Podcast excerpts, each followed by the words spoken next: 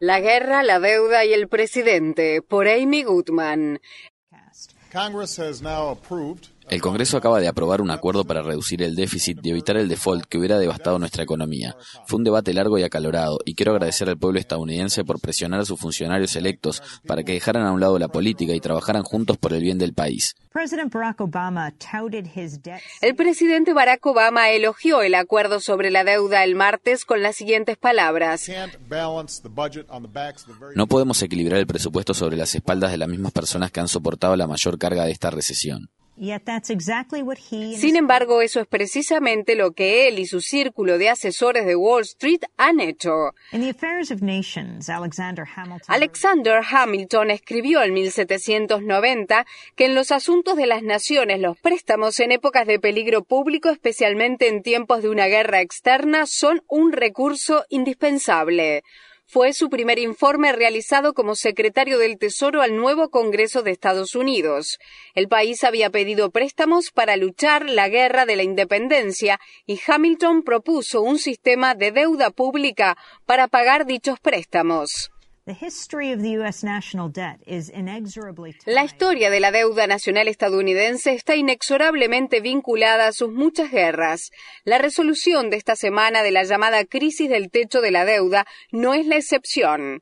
El sumiso Congreso no solo acordó financiar las guerras del presidente George W. Bush en Irak y Afganistán a través de sucesivas partidas para gastos de emergencia, sino que también aceptó hacerlo con dinero prestado, aumentando sin el tope de endeudamiento en 10 ocasiones desde 2001. ¿Cómo le fue al Pentágono en la actual batalla presupuestaria?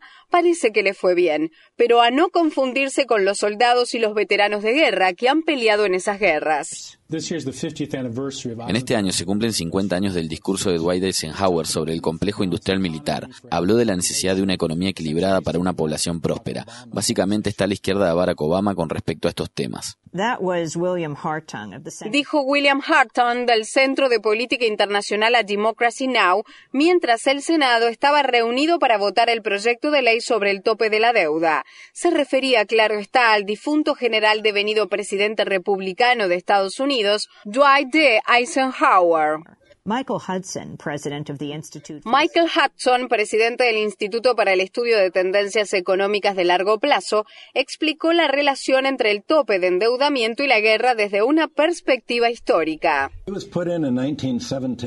el tope fue impuesto en 1917 durante la Primera Guerra Mundial y la idea era impedir que el presidente Wilson destinara aún más soldados y dinero estadounidense a la guerra. En todos los países europeos, en Inglaterra, en Francia, se introdujo el control parlamentario de presupuesto para impedir que reyes o gobernantes ambiciosos iniciaran guerras, de manera que la finalidad era limitar la capacidad de un gobierno de endeudarse para ir a la guerra, debido a que era el único motivo por el cual los gobiernos se endeudaban. La ley de control presupuestario de 2011 dispone recortes drásticos en la red de seguridad social de Estados Unidos.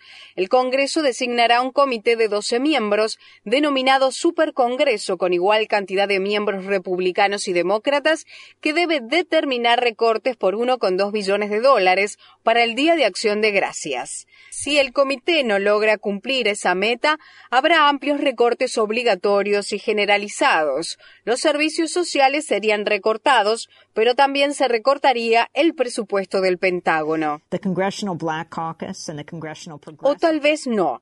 El Comité del Congreso y el Comité Progresista del Congreso se opusieron al proyecto de ley. El presidente del Comité Negro del Congreso, Emmanuel Cleaver, lo denominó un sándwich satánico con baño de azúcar. Para los años de ejercicio 2012 y 2013, el financiamiento discrecional aprobado se divide en dos categorías, las vinculadas a la seguridad y las no vinculadas a seguridad. Las categorías no vinculadas a seguridad, como los programas de alimentación, vivienda, los programas de asistencia de salud, Medicare y Medicaid, la base de cualquier seguridad nacional verdadera, probablemente sean recortados. Pero el presupuesto de seguridad también se verá afectado, lo cual, según los demócratas, podría ser un incentivo para que los republicanos cooperen con el proceso. La categoría de organismos y programas vinculados a seguridad incluye al Departamento de Defensa, el Departamento de Seguridad Nacional, el Departamento de Asuntos de los Veteranos, la Administración Nacional de Seguridad Nuclear, los servicios de inteligencia y asuntos internacionales. Esto establece una dinámica en la que los halcones tratarán de recortar lo más posible el presupuesto de los cuerpos diplomáticos del Departamento de Estado y la ayuda extranjera para favorecer a sus patrocinadores del Pentágono y de la industria armamentista. Bill Harton habla del poder de los contratistas militares.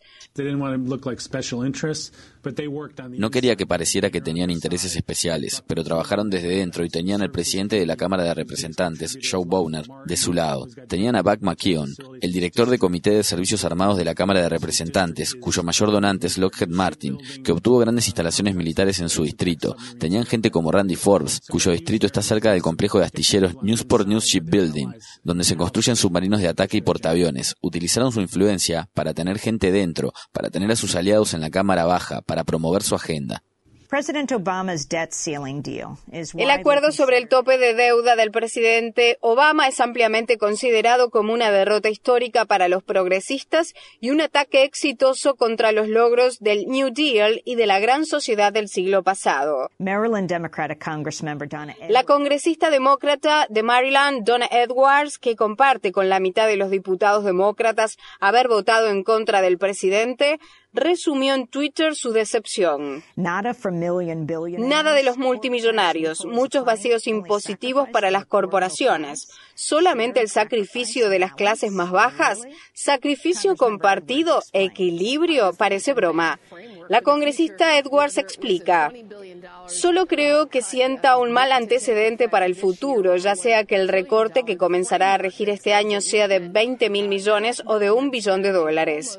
El marco que indica que podemos recortar el gasto del gobierno casi a cero y no aumentar los ingresos es realmente un mal acuerdo para el pueblo estadounidense. Claramente represento al distrito progresista, pero también creo que es la voz del pueblo estadounidense que está diciendo no estamos de acuerdo con que el 2% de las personas que tienen mayores ingresos se salga con la suya, mientras el 98% restante tenemos que soportar toda la carga del gobierno.